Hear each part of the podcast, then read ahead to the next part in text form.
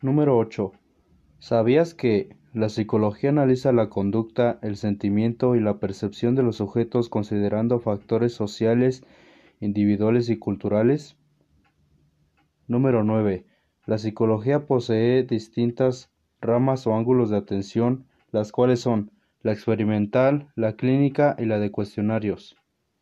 Número 10. ¿Sabías que la psicología usa la observación, la indagación y luego la correlación de los resultados para llegar a conclusiones?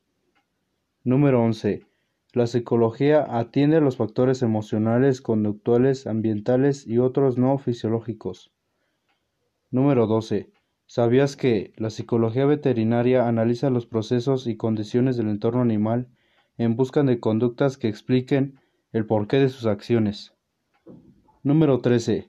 La psicología emplea métodos empíricos cuantitativos y cualitativos de investigación para analizar el comportamiento.